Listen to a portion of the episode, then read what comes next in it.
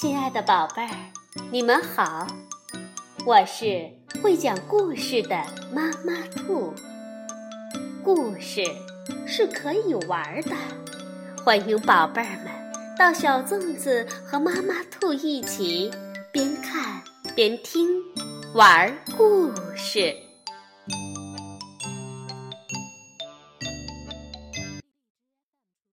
宝贝儿，晚上好，欢迎收听。妈妈兔的花样故事。今天我们来讲一个东方民间故事《阿拉丁和神灯》，是由意大利的恩利科绘图，崔旭编译，新世界出版社出版。很久以前，在一个偏远的地方，住着老裁缝一家。他有个儿子叫阿拉丁。由于没钱上学，阿拉丁只能每天都出去玩儿。没多久就学坏了。老裁缝非常生气，总是劝他不要和那些坏朋友在一起，学一门手艺，长大了好养活自己。可无论用什么方法，阿拉丁也始终不肯听话。老裁缝的心血都白费了。最后，他只好相信，残酷的生活会把这孩子改造一新的。俗话说：“父母不能教育的人，生活能够教育他。”不久，老裁缝就带着遗憾离开了人世。一天，阿拉丁像往常一样在街上闲逛，一个外国人走了过来，目不转睛地看着阿拉丁。原来他是个魔法师，知道一个举世无双的宝库。可是，只有天命之人才能打开宝库。今天，他终于按照书上的描述找到了这个天命之人，那就是阿拉丁。魔法师快步走上前去，亲切地说：“哦，孩子，你的父亲。”是裁缝吗？嗯，是啊，不过他已经去世了。魔法师听了，立刻声泪俱下，抱住阿拉丁就哭起来。哦，上帝呀，我那可怜的兄弟，你怎么走的这么早啊？阿拉丁，我的侄儿，你长得多像他呀！阿拉丁听到他的哭声，也开始思念父亲，禁不住流下泪来。魔法师拿出两个金币，塞给阿拉丁说：“好孩子，把这些带给你母亲，告诉她明天我会去看她。”你家住哪儿？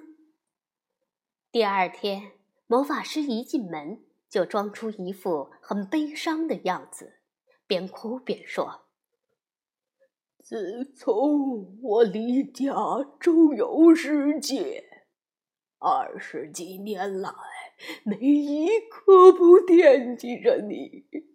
没想到这次回来。”你却不在了，幸好还有侄儿。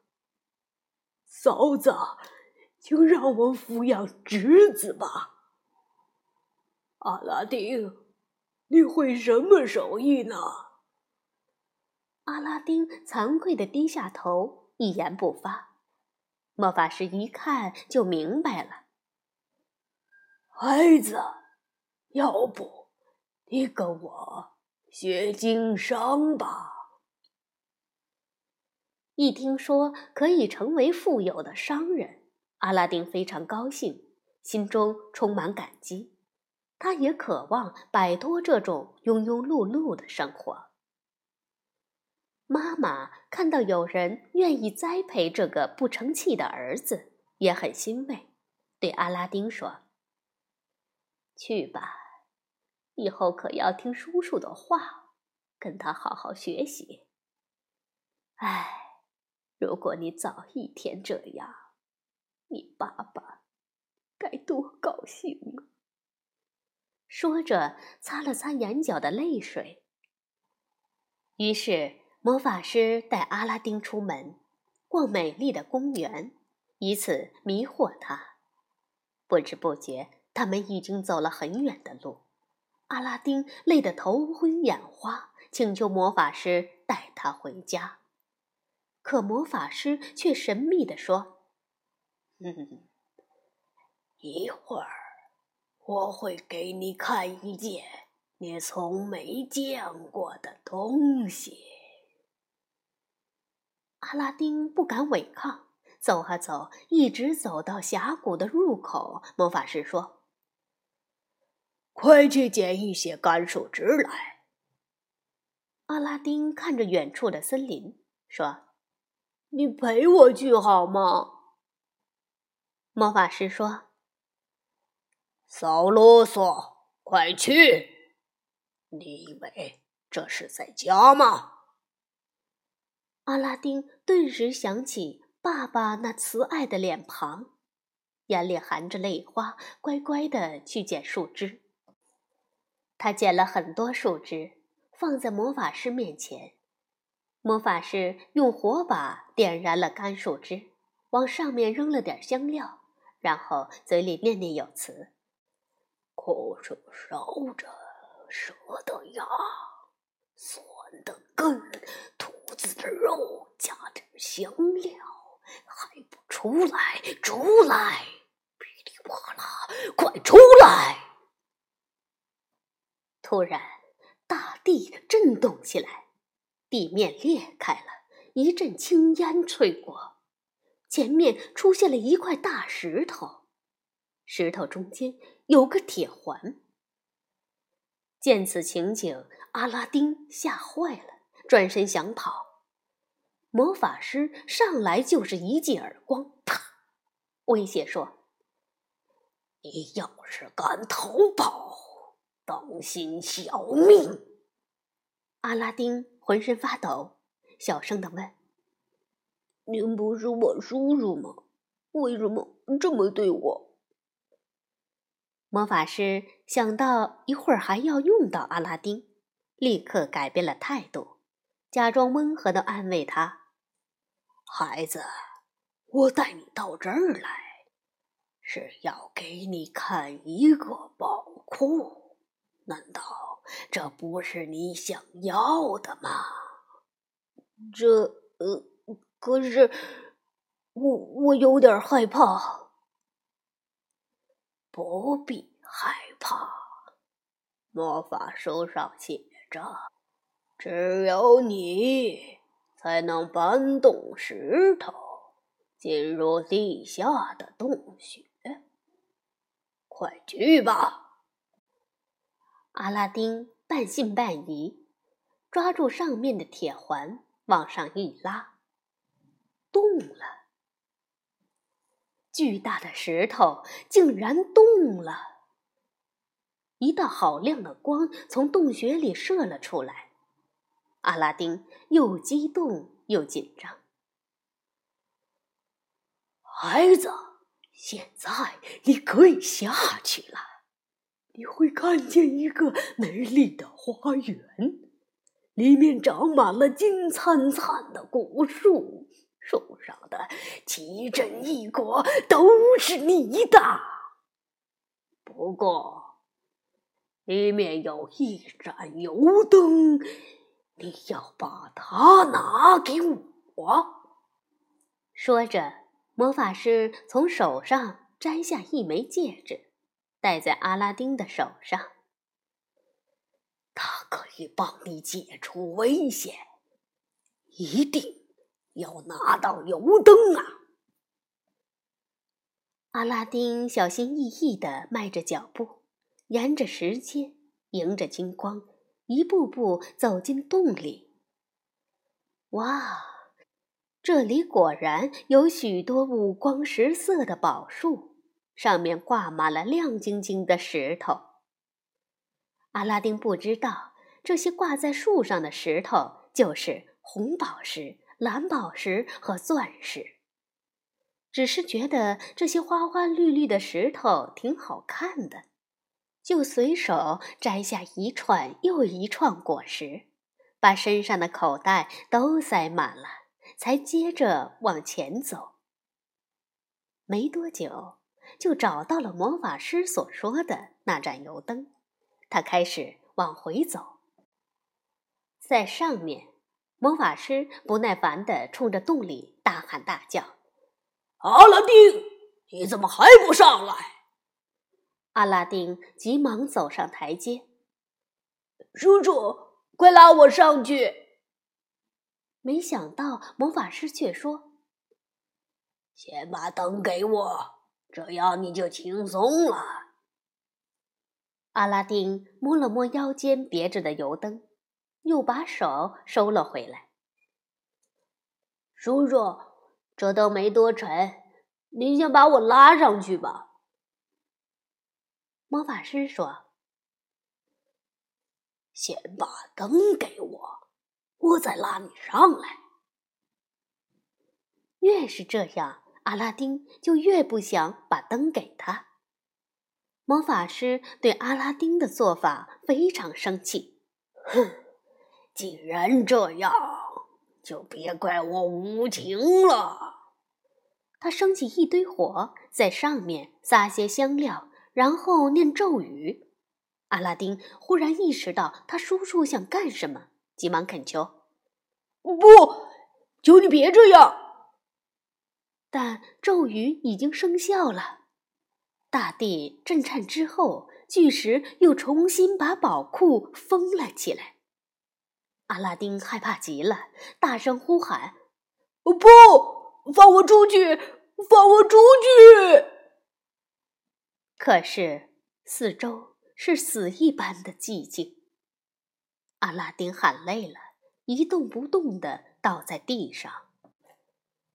也不知过了多久，阿拉丁又饿又渴，他无力地举起双手，想做最后一次祈祷，无意中。碰到了手上的那个戒指。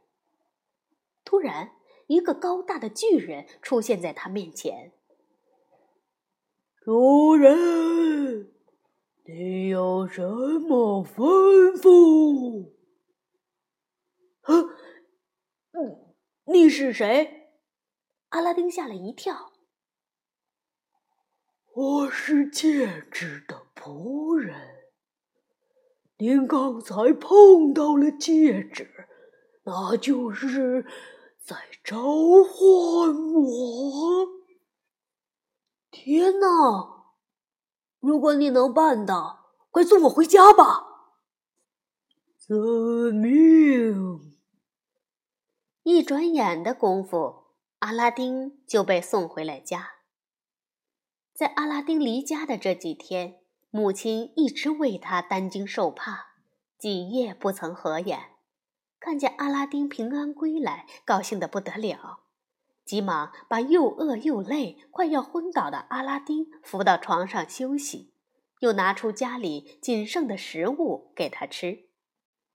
阿拉丁毕竟身强力壮，很快就恢复了体力，向母亲详细讲述了这几天的经历。母亲一边听着，一边拿起那盏油灯，说：“家里已经没有吃的了，不如把它拿到市场上卖了吧。”见灯上沾满了油污，就用抹布擦拭。突然，一个妖怪模样的巨人出现在他面前，用雷鸣般的声音说：“主人。”你有什么吩咐？我是灯神。母亲吓得魂不附体，几乎要昏倒。阿拉丁倒没有觉得太意外，因为他之前见过戒指的仆人，所以毫不犹豫地说：“仁慈的灯神，我们饿了，请给我们弄点吃的来。”话音未落，灯神就消失了。不一会儿，就带来了一桌丰盛的佳肴。银盘子里盛着各种食物和水果，阿拉丁和母亲美美的饱餐了一顿。有了这次离奇的经历，阿拉丁觉得自己长大了。他开始疏远原来那些狐朋狗友，和高尚的、知书达理的人交朋友，还把银盘子卖了，开始学做生意。几年以后。阿拉丁成了远近闻名的富翁，人们都很喜欢他，因为他温和、善良、有教养。这天，阿拉丁正在街上走着，听到皇宫里的侍卫沿街叫着：“各家各户听好了，关上门窗，公主出游，闲杂人等一概回避。”阿拉丁知道，公主每隔一段时间都会去温泉沐浴，可是他还从未见过，于是忍不住偷偷向外张望。哇，公主果然倾国倾城！阿拉丁都看呆了。眼见公主的轿子渐渐远去了，阿拉丁这才回过神来，自言自语道。我要娶她做我的新娘。他相信凭自己的努力一定能实现这个愿望。母亲知道了他这个想法后，大吃一惊：“啊，我的孩子，你这是异想天开！那迎阳公主可是皇帝的掌上明珠，怎么可能嫁给一个裁缝的儿子呢？”我已经是本地很有名望的人了，您就去试试嘛。即使皇帝拒绝了您，你也算是为我尽心了呀。阿拉丁又找出小时候从奇异花园里带回来的钻石，盛了满满一大碗，递给母亲：“您把这些作为见面礼送给皇上吧。这可都是稀世珍宝啊，皇宫里的珠宝也未必比这珍贵呢。”母亲虽然感到很为难，不过为了儿子，她还是来到了皇宫。皇帝说：“你就是养育了一个好儿子的伟大母亲吧？今天找我有什么事吗？”啊，英明的皇上，我的孩子阿拉丁。想娶您的女儿永阳公主为妻，这些珠宝不成敬意，还请您笑纳。递上来。皇帝动也不动，他身旁的侍卫接过钻石，让皇帝验看。哦，早就听说你们家富甲天下，看来此言不虚呀。这些珠宝，皇宫里也未必找得出。不过，你以为堂堂皇帝的女儿，仅靠几颗钻石就可以娶到吗？皇帝威严地说：“我不敢，不敢。民妇这就回去，让儿子打消这个念头。”嗯。这倒不必。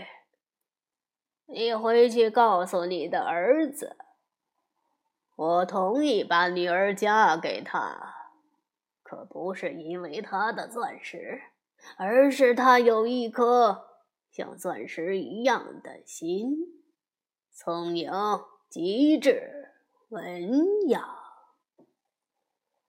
阿拉丁听到这个消息，高兴得几乎跳起来。到了晚上，他又擦了擦神灯，灯神像往常一样出现了。主人，你有什么吩咐？呃，请替我在皇宫旁边盖一座华丽的宫殿。此时太阳已经下山，这一晚阿拉丁睡得无比香甜。第二天清晨，他睁开眼睛往窗外一看，顿时惊呆了。皇宫的旁边有一座富丽堂皇的宫殿，全部用上乘的大理石砌成，顶层是一座大厅，四周有二十四扇落地窗。宫殿后面的花园曲径通幽，假山流水，恍若天成，奇珍异草若隐若现。阿拉丁正聚精会神地欣赏着，灯神又问：“主人，您还满意吗？还需要什么？啊，还……嗯，再拿一张波斯地毯来，铺在皇宫和这座宫殿之间。”一切都准备好后，阿拉丁请皇帝参观自己的宫殿。一走出皇宫的大门，皇帝就被华丽的天鹅绒地毯迷住了。这天，阿拉丁和公主在宫殿中举行了万民瞩目的婚礼。从此，这对年轻人开始了互敬互爱的幸福生活。时间一晃就是一年。前面说过，那个魔法师在盛怒之下。关上宝库的大门就走了。当他听说阿拉丁大婚的消息，顿时有种被骗的感觉，气急败坏的来找阿拉丁。恰好阿拉丁外出打猎了，魔法师脑筋一转，想出了一个坏主意。这天，羚羊公主正在梳妆，忽然听见窗户外面传来叫卖声。以旧换新，以旧换新，谁家有旧的油灯？公主不知道神灯的秘密，他记得家里有一个很旧的油灯，就让侍女拿去换。原来窗外那个商人正是魔法师。他得到了油灯，高兴的几乎发疯，立刻召唤灯神，要他把整座宫殿和里面的人都搬到非洲去。阿拉丁打猎回来，发现他的宫殿不见了，大惊失色，悲痛欲绝，马上召唤出戒指的仆人，快去把宫殿和玉羊公主接回来。仆人说：“对不起，主人，灯神的法力比我高强，威力无穷。魔法师趁你不在时骗走了油灯。灯神听从魔法师的吩咐，把宫殿。”搬到非洲去了，只有他能把宫殿搬回来。不过，我可以送你去非洲。在仆人的帮助下，阿拉丁腾云驾雾，一会儿就到了位于非洲的宫殿。他借着落日的余晖。找到了公主的卧房，只见公主正在倚窗哭泣。刚好公主也看见了朝思暮想的阿拉丁，又惊又喜，急忙把他拉进屋里。阿拉丁，这到底是怎么回事？这几天那个魔法师一直缠着我，要我答应做他的妻子，被我拒绝了。别着急，事情的经过我慢慢告诉你。当务之急是把神灯拿回来，亲爱的。今天晚上你假装请他吃饭，劝他喝下这杯葡萄酒，里面有安眠药。俩人说完话就匆匆告别了。这天晚上，魔法师果然喝下了葡萄酒。阿拉丁成功的从他怀里拿回了神灯。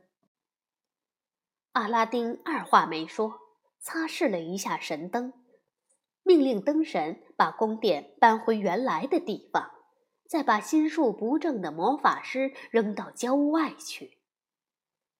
两年以后，国王驾崩。治理国家的重任落在了阿拉丁和公主的肩上，他们继续保持公正仁慈的心，又总结了老国王的治国方略，将国家治理的井井有条。